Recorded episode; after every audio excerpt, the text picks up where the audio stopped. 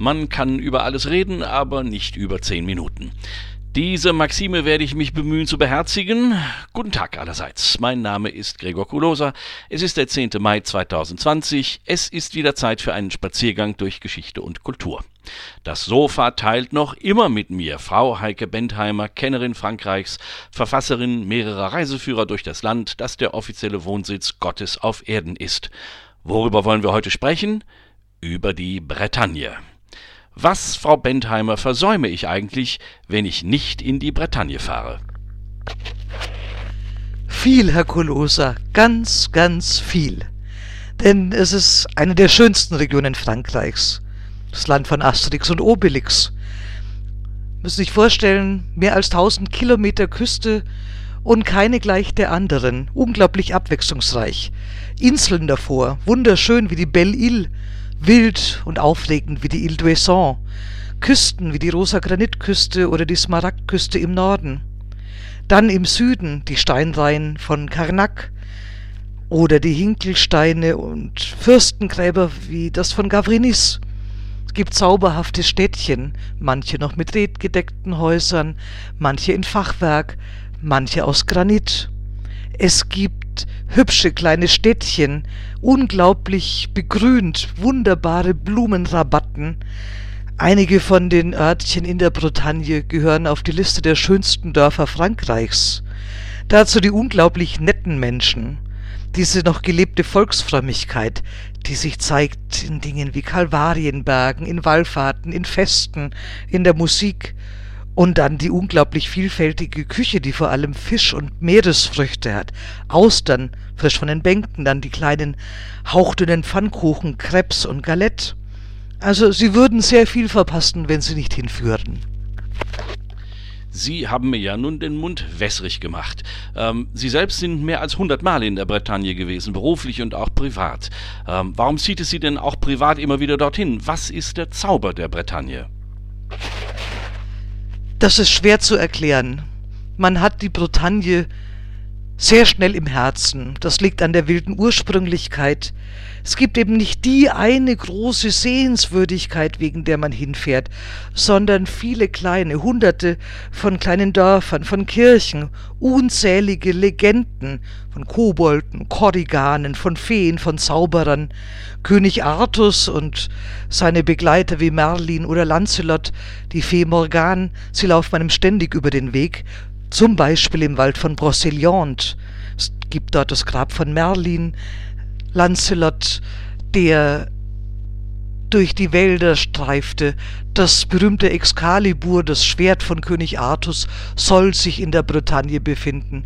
Also, Herr Kolosa, Sie sehen, die Liste der Gründe, dorthin zu fahren, ist unglaublich lang. Äh, kurze Zwischenfrage. Ist die Bretagne eine Weingegend? Nein, Wein hat sie nicht. Aber dafür ist sie berühmt für den Cidre, also den Apfelwein, und den Apfelbrandwein, der sich hier nicht Calvados nennen darf, sondern als Eau de Vie de Cidre oder als Lambic, das bretonische Wort für Apfelschnaps, bezeichnet wird. Und wie kommt man eigentlich in die Bretagne? Ja, das ist leider eine langwierige Geschichte, denn der schnellste Weg ist noch vom deutschen Flughafen nach Paris zu fliegen, von dort aus dann mit kleineren Maschinen nach Rennes zu fliegen. Ansonsten gibt es die Möglichkeit, mit dem Schnellzug, dem TGV, in eine der größeren bretonischen Städte von Paris aus zu fahren. Und wie viel Zeit sollte man sich nehmen, wenn man in der Bretagne unterwegs sein möchte? So viel wie möglich. Denn es gibt so viel Schönes zu entdecken und immer wieder Neues zu entdecken. Ja, aber jetzt Hand aufs Herz. Wie viel Zeit braucht man mindestens? Also schon angesichts der zeitaufwendigen An- und Abreise sollten Sie mindestens äh, zehn Tage einplanen. Und was darf man in der Bretagne auf gar keinen Fall versäumen? Fangen wir an im Norden mit der Korsanstadt Saint-Malo, dann ebenfalls im Norden die berühmtesten der umfriedeten Pfarrbezirke in der Bretagne mit Kalvarienbergen wie in Gimiot, wo der figurenreichste steht, oder Saint-Egonec mit dem elegantesten. Dann sollte man einmal im, dem, im Leben an der Pointe du Rat gestanden haben, dem westlichsten Punkt auf dem Festland Frankreichs. Man sollte sich die Zeit nehmen und Dörfer zu entdecken, aber dabei unbedingt Locronan mitnehmen, wohin auch die berühmteste Wallfahrt der Bretagne, die sogenannte Tromini, führt. Ein Hafenstädtchen, wo man die Rückkehr der Fischer beobachten kann, wie Le Guivinec. Dann darf man auf keinen Fall verabsäumen einen Besuch am Golf von Morbihan und seiner Hauptstadt Vannes. Dort liegen auch die berühmten Steinreihen der Menhire von Karnak. Man sollte die rosa Granitküste auf, an der Nordseite auf keinen Fall verpassen. Man sollte die Austernbänke bei Karnak und auch im Norden bei Konkal mit auf die Liste setzen. Herr Kolosa, Sie merken, es fällt mir schwer, mich zu beschränken, weil es einfach so viel Schönes in der Bretagne gibt. Und wo fängt man dann idealtypisch seine Reise an? Nun, aus äh, strategischen und verkehrstechnischen Gründen würde ich sagen in Rennes. Und dann kann man sich überlegen, bereist man die Küstengegend im Uhrzeigersinn oder im Gegenuhrzeigersinn. Tun wir das im Uhrzeigersinn, dann würde man erstmal an der Südküste bleiben, zum Beispiel durch den Wald von Brocéliande weiterfahren, an die Südküste des Golfs von Morbihan, das kleine Meer, wie es auch genannt wird, mit seiner Hauptstadt Vannes, reizendes, reizendes äh, Fachwerkstädtchen. Dann fahren wir von dort aus in die Gegend. Wir fahren äh, nach Karnak, wir machen einen Ausflug auf die Halbinsel Quiberon, setzen vielleicht über auf die Belle-Île, bevor wir dann weiterreisen ans Ende der Welt, in das Departement Finistère, Finisterre auf Latein, oder auf Bretonisch Pen Arbet, auf gut Deutsch gesagt der A-Punkt der Welt. Dort haben wir dann als nächsten Standort zum Beispiel Quimper oder einen der kleineren Orte an der Westküste, wie zum Beispiel auch Loconon. Von dort reisen wir weiter nach Norden an die Küste der Artischocken. Das ist das Gebiet im Hinterland von Roscoff.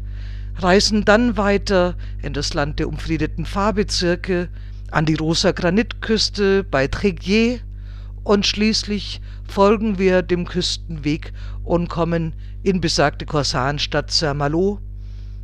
Dort sollten wir dann unbedingt länger bleiben, denn nach Concal müssen wir, wir wollen ja an den berühmten Austernständen direkt vor unseren Augen geöffnet, Austern schlürfen, werfen dabei den Blick über die Bucht des Mont Saint-Michel, wo übrigens der größte Tidenhub ist, der jeden Tag Tausende von Kubikmetern Wasser ein- und ausströmen lässt, dafür sorgt, dass sehr viel Nährstoffe mitkommen und die Austern von Konkal die besten der Welt sind. Sie schwärmen so, Frau Bentheimer. Wenn Sie die Augen schließen und an die Bretagne denken, was sehen Sie denn dann? Dann sehe ich zunächst Küste, Steilküste, Klippen, Gischt um Toast, blauen Himmel im nächsten Moment öffnen sich die Schleusen, ein kurzer Schauer und schon haben wir wieder Sonnenschein. Drei Jahreszeiten an einem Tag, das ist nicht außergewöhnlich in der Bretagne. Und dann sehe ich vor mir eine große Meeresfrüchteplatte mit Hummer und Taschenkrebs und Muscheln und natürlich den Austern. Und ich sehe dazu ein Gläschen Weißwein von der Loire-Mündung. Und wo wohnt man denn am besten in der Bretagne als Reisender? Ja, die Bretagne hat nun nicht wirklich die großen Luxushotels. Will man sich in einem Hotel mit Meerblick einquartieren, zahlt man selbst im Drei-Sterne-Haus so viel wie andernorts für ein Fünf-Sterne-Haus. Aber es gibt sehr viele sehr hübsche ländliche Gasthäuser mit sehr viel Charme und Atmosphäre, ganz viele in historischen Gemäuern, ehemaligen Herrenhäusern. Bretagne ist eben keine schickimicki-Gegend, war sogar bis in die 1950er Jahre das Armenhaus Frankreichs.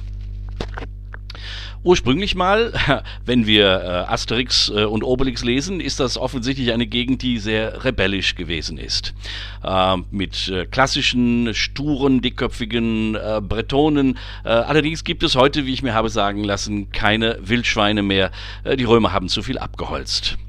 Herzlichen Dank, Frau Bentheimer, für Ihre frischen und authentischen Eindrücke. Freut mich sehr, dass ich mich mit Ihnen darüber habe unterhalten können. Äh, ich hoffe, meine Damen, meine Herren, Sie haben sich von uns gerne in die Bretagne entführen lassen und äh, ich wünsche Ihnen eine schöne Zeit und äh, alles wird gut.